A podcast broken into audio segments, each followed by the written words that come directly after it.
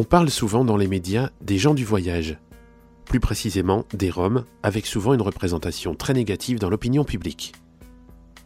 Au micro de Eric Van de Waal, essayons d'en savoir plus sur leurs origines, sur le pourquoi de cette mauvaise réputation, sur l'ancrage de ces populations dans notre région, là où d'ailleurs tout a démarré.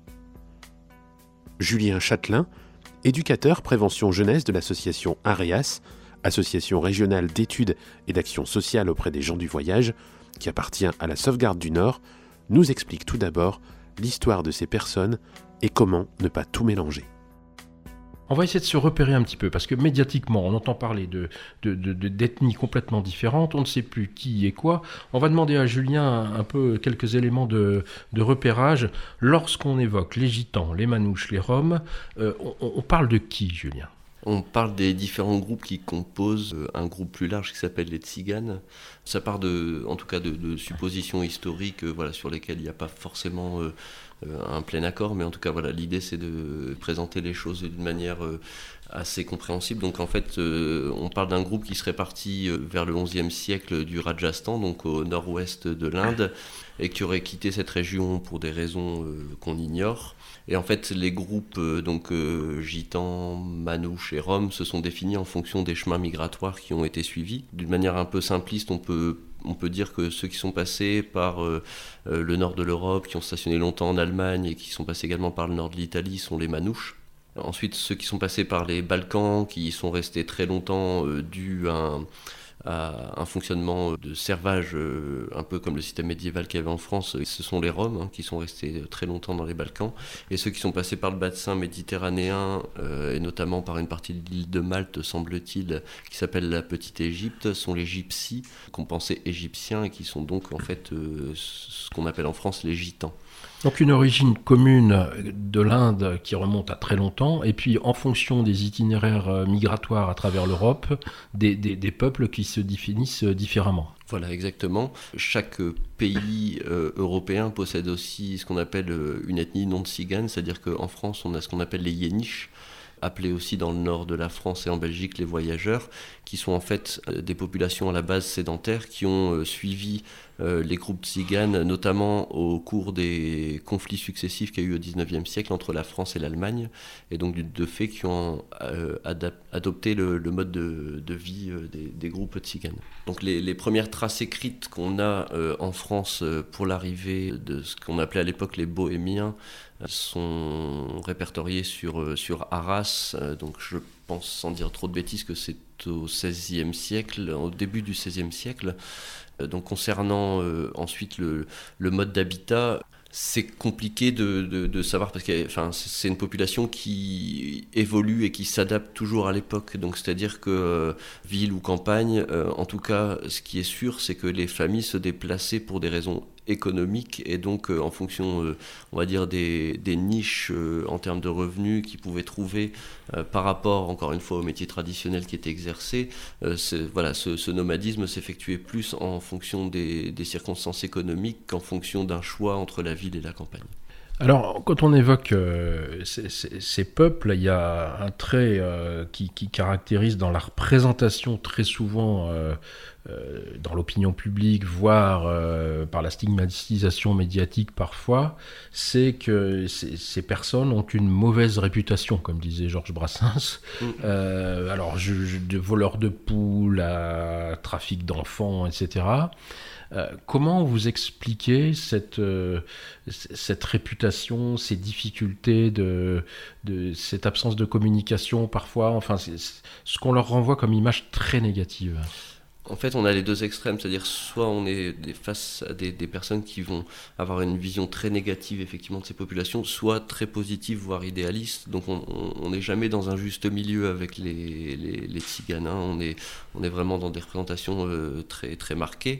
Euh, je pense que la première euh, raison, c'est la méconnaissance, une méconnaissance qui est réciproque, c'est-à-dire que on peut estimer que les représentations que nous on a vis-à-vis -vis des tziganes eux ont les mêmes vis-à-vis du monde sédentaire, c'est-à-dire qu'on est sur des, des, traits très caricaturaux dans, dans, dans la vision qu'on a les uns, les uns des autres. Alors, voleur de poules, vous évoquiez, enfin, il y a une anecdote vous, qui, ça, ça, vient de, ça vient de l'histoire en quelque sorte. Oui, la, la, plupart des, disons que la plupart des critiques ou des, ou des choses négatives qu'on renvoie vis-à-vis euh, des tziganes euh, sont liées à des faits historiques ou des, choses qui, ont, qui sont ancrées dans la réalité.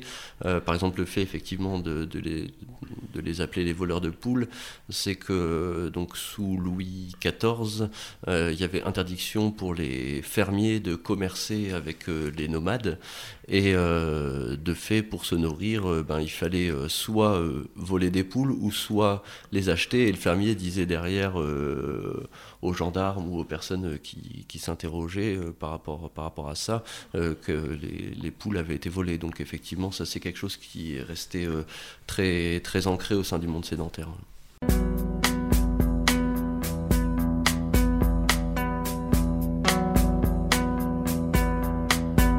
C'est donc à Arras que tout a commencé en France pour les gens du voyage.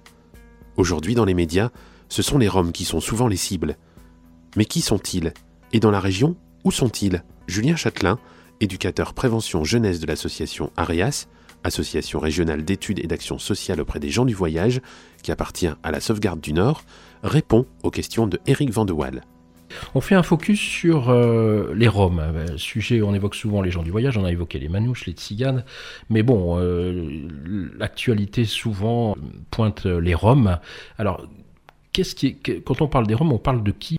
Pour faire le distinguo, parce que dans ce que j'expliquais tout à l'heure, dans les différents groupes ethniques, on a aussi des Roms euh, qui sont arrivés en France depuis, euh, euh, on va dire, au moins 150-200 ans.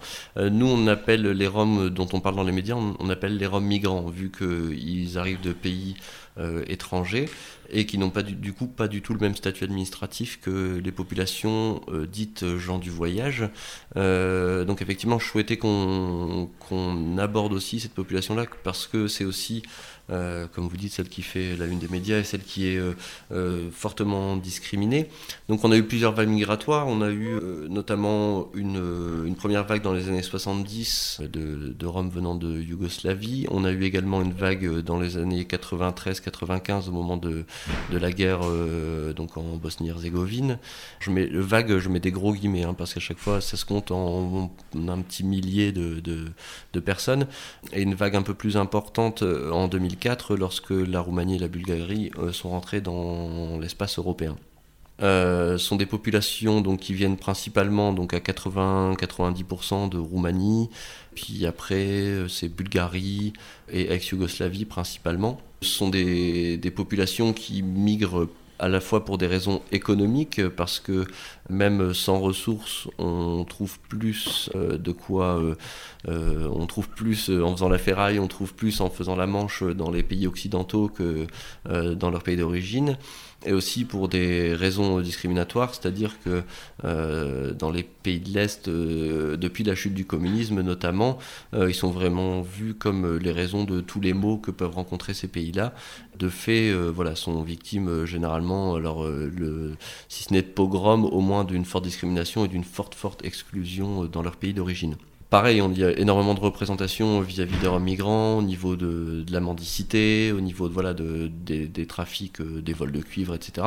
Donc il faut savoir qu'effectivement, ce sont des populations qui, à leur arrivée en France, n'ont finalement aucune ressource financière et doivent mettre en place du coup des stratégies de survie aussi pour pouvoir euh, euh, avoir des ressources pour, pour nourrir leur famille, etc. Donc donc on est effectivement dans, des situations, euh, des, situations très compliquées. Donc il faut savoir que effectivement ça mobilise fortement euh, les médias, qu'on a eu beaucoup d'articles, qu'on a régulièrement voilà des articles dans les journaux télévisés ou papier autour de cette population-là. Simplement, on estime qu'il y a entre 17 000 et 20 000 Roms migrants en France.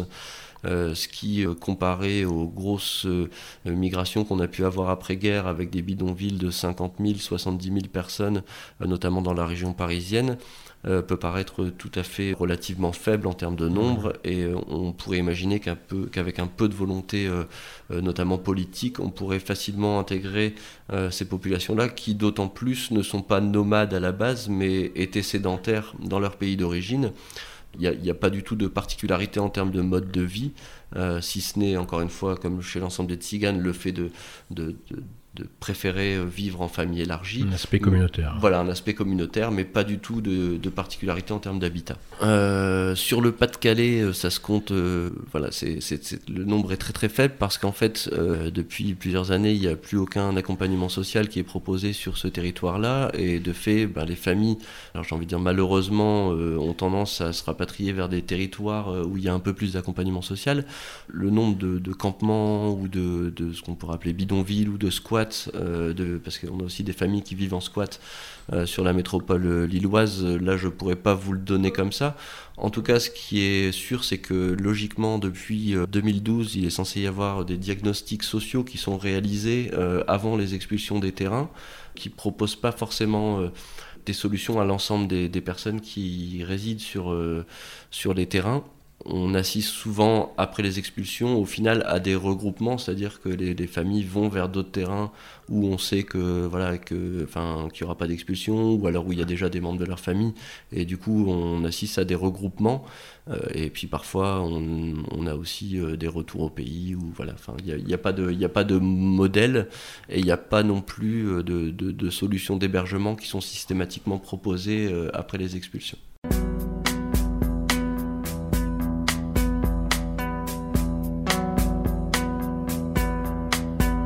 Pour en savoir plus sur la sauvegarde du Nord et sur Arias, Tziganes et Voyageurs, rendez-vous au 66 rue Saint-Gabriel à Lille ou par mail arias at la du Nord.fr.